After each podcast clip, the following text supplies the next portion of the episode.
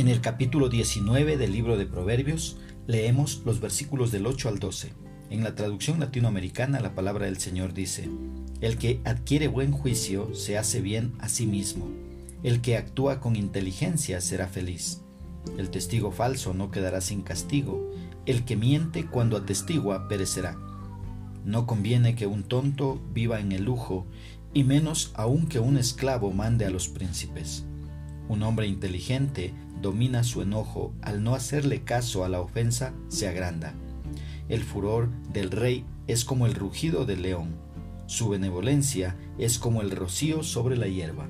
¿Qué es lo que expresa el escritor? Nos dice que el poseer y buscar la sabiduría es muy bueno y útil para nosotros. No olvidemos que la sabiduría empieza en el temor de Dios. Así que debemos no solo buscarla, sino también guardarla. Nos encontramos bien cuando seguimos conociendo, entendiendo y aplicando dicho conocimiento de la palabra de Dios para poder vivir con sabiduría. En el versículo 9 se nos vuelve a repetir algo que ya se nos dijo en el versículo 5. La repetición nos recuerda que este es un principio importante. En el tribunal de justicia y en la vida diaria, Dios quiere que seamos personas que amemos la verdad, por lo que prometió que un testigo falso no quedará sin castigo. Apocalipsis 21:8 advierte que los mentirosos tendrán su parte en el lago que arde con fuego y azufre, que es la muerte segunda. Puedes ver en el versículo 10 nos dice que no es apropiado que un necio viva en el deleite y mucho menos que un esclavo dé órdenes a un príncipe. Ni el necio ni el esclavo son adecuados para responsabilidades más allá de sus capacidades de comportarse con prudencia. Aquí vemos a Salomón hablando de acuerdo con la sabiduría del hombre natural. Sin embargo, tanto el necio como el esclavo en las manos de Dios pueden cambiar su condición. Tenemos un ejemplo de esto en la vida de José. Él no fue un necio, pero fue un esclavo, un esclavo que fue vendido a Egipto por sus hermanos y por la gracia de Dios llegó a ser gobernador de esa nación.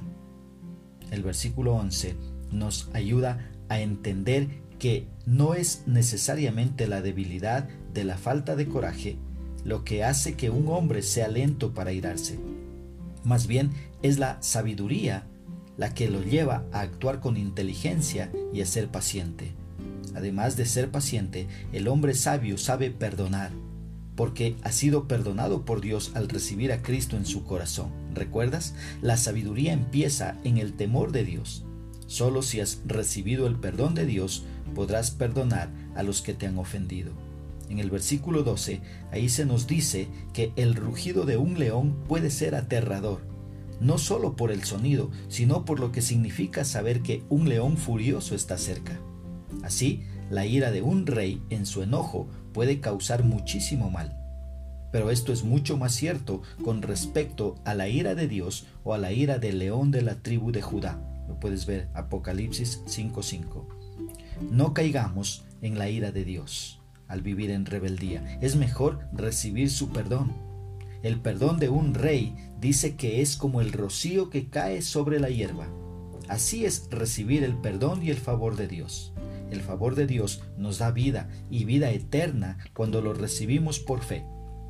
¿Cómo podemos aplicar esta porción bíblica en nuestra vida? Primero permitiendo que la Biblia, que es fuente de sabiduría, sea la que guíe nuestros pasos obedezcamos las instrucciones del Creador. Hablemos siempre la verdad. Una aplicación más. Busquemos la sabiduría divina para que nos ayude a ser pacientes y a poder perdonar a los que nos han ofendido. Otra vez, esta sabiduría la encontramos en la Biblia. Una aplicación más, dejemos nuestra rebeldía para no caer en la ira de Dios y más bien recibir su favor diariamente. Que Dios nos ayude a poder tomar en serio su palabra. Como tú ves, su palabra contiene sabiduría y necesitamos todos los días adquirir esa sabiduría que la encontramos en la Biblia.